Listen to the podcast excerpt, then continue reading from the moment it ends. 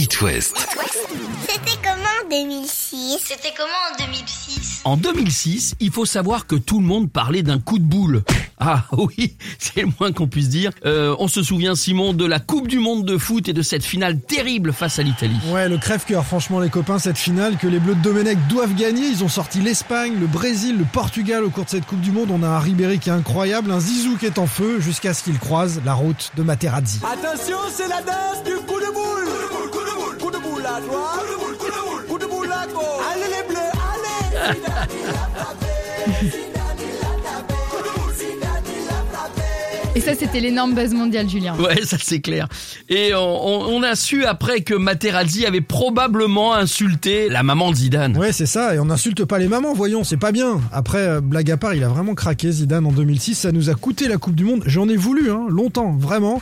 Je me souviens même qu'à l'étranger, en vacances, tout le monde me disait euh, français, ah Zidane, boum, avec euh, le geste mimé du coup de boule.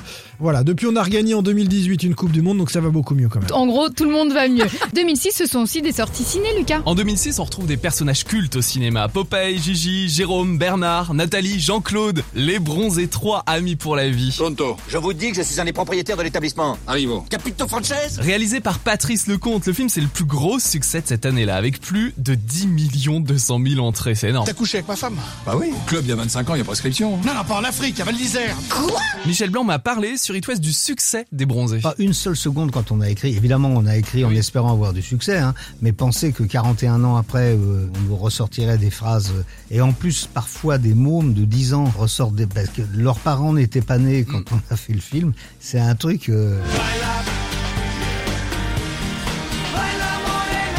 Les bronzés 3 avec la musique de Zucchero. Et 2006, c'est aussi euh, la passion pour une nouvelle série Ah qui là arrive là. sur les petits écrans. Ah là là. Pas toujours facile à prononcer, les Ah. Desperate Housewives. Un truc de fille mais que les mecs ont adoré. 8 saisons, 180 épisodes, le quotidien de quatre femmes qui vivent dans une banlieue chic aux États-Unis. Quatre femmes, quatre actrices stars Eva Longoria, Marcia Cross, Terry Hatcher et Felicity Huffman. La série sera d'abord diffusée sur Canal+, et ensuite en clair sur M6. Après le quotidien des mères de famille, euh, Fabien, place au secteur hospitalier. Et oui, cette année-là, c'est une année faste pour les séries avec l'arrivée du docteur Mamour. Il débarque sur TF1. C'est le début de Grey's Anatomy. Pourquoi ce titre? Eh bien, c'est l'association du nom de l'héroïne principale, Meredith Grey, et le nom d'un manuel d'anatomie. La série raconte le quotidien des médecins du Seattle Grace, hôpital fictif avec médecins, chirurgiens internes. Le quotidien professionnel, d'accord, mais qui se mêle très souvent à la vie privée. C'est ce qui fait l'attrait de la série. L'autre attrait pour vous, mesdames, c'est le docteur Derek Shepard, incarné par Patrick Dempsey, dont la carrière va ensuite exploser. Grey's Anatomy devenue en 2019 la série médicale de première partie de soirée, la plus longue des États-Unis, avec 365 épisodes au compteur. 2006 est marqué aussi par le contrat première embauche. Il représente surtout les premières manifs de milliers de lycéens et étudiants de l'EURES. Oui, c'est ça, avec une mesure ultra contestée, hein, une période dite de consolidation de deux ans, durant laquelle le contrat de travail peut être rompu. Le CPE a donné lieu à des mobilisations massives, rarement vues. Point d'orgue, près de 80 000 jeunes dans les rues de Nantes, le 28 mars 2006. Chiffre évalué à 42 000 par la police quand même. La foule donc, mais aussi des actions marquantes. L'occupation du MEDEF par 200 manifestants, l'agression d'un principal adjoint au lycée Vial ou celle d'un journaliste par un policier. La fronde anti-CPE dans l'Ouest. Ce sera aussi des blocages, le périph' nantais sur 12 km et pendant des heures, le marché d'intérêt national, le mine et puis des bureaux de l'ANPE aussi, l'ancien Pôle emploi. Et comme dans chaque fronde, il y a des meneurs. Et là, c'est une meneuse. Entre autres personnalités, Sophie Binet, alors étudiante en philo et encartée au syndicat UNEF. Elle est désormais membre de la CGT, syndicat où elle mène d'autres combats sociaux et pas que d'ailleurs.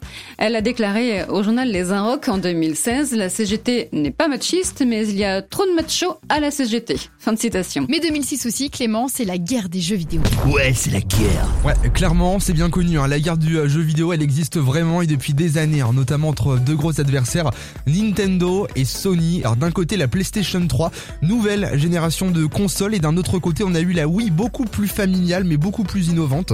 Avec la Wii, manette en main, pointée vers la télé, vous vous rappelez, bah, on pouvait faire des parties de bowling virtuelles, euh, des parties de golf, de tennis, en famille, entre amis également, c'est super convivial. Et avec la PlayStation 3, là, c'était plutôt FIFA entre potes, avec des graphismes plutôt pas mal pour l'époque, faut le reconnaître. Alors vous allez me demander qui a gagné ce duel, et bah aucun des deux, ou plutôt les deux. Il y a eu en 2006 de grosses ventes des deux côtés. hein. Les deux consoles ont su séduire et aujourd'hui c'est principalement Sony et Nintendo qui sont encore dans l'air du temps et qui sont des marques de référence dans le jeu vidéo. Merci beaucoup Clément de nous avoir tenu au courant des nouvelles du front de la guerre des...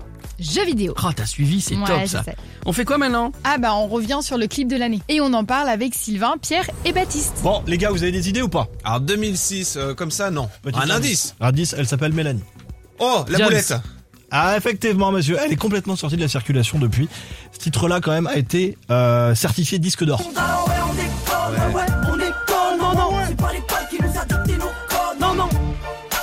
Génération. Ah, tu vois, il y, a des restes. Vous connaissez tous les paroles. Et Baptiste, tu peux nous raconter quoi sur ce clip? Eh ben, clairement, ça a très mal vieilli. Euh, c'est quand même sorti en 2006, donc c'était l'un des plus regardés à l'époque. Pas mal d'artistes quand même l'ont repris. Est-ce que vous savez qui? Non, bah, euh, non. Des équipes de radio Madame, déjà, monsieur. beaucoup. Madame, monsieur. Ouais. De l'Eurovision. Oui. Aloïs Sauvage et récemment Camille Lelouch. Ok. Ouais, mais tu vois, c'est des trucs. Euh, pas du tout. bah, pareil. On a, déjà subi, on a déjà subi l'original, alors bon. Donc 15 ans après, on le connaît encore par cœur. Je vous lance. Alors ouais, on déconne. Ouais, ouais, on, On étonne. Non, bah tu vois, tiens, je me suis planté. Ah, Ouais, bah. Tu vois, j'ai perdu un peu. C'est pas l'école qui nous a dicté nos codes. Non, non. Bon, bah Juju, on se dit quoi? À la prochaine année. C'était comment? À retrouver en podcast sur itwest.com et sur toutes les plateformes.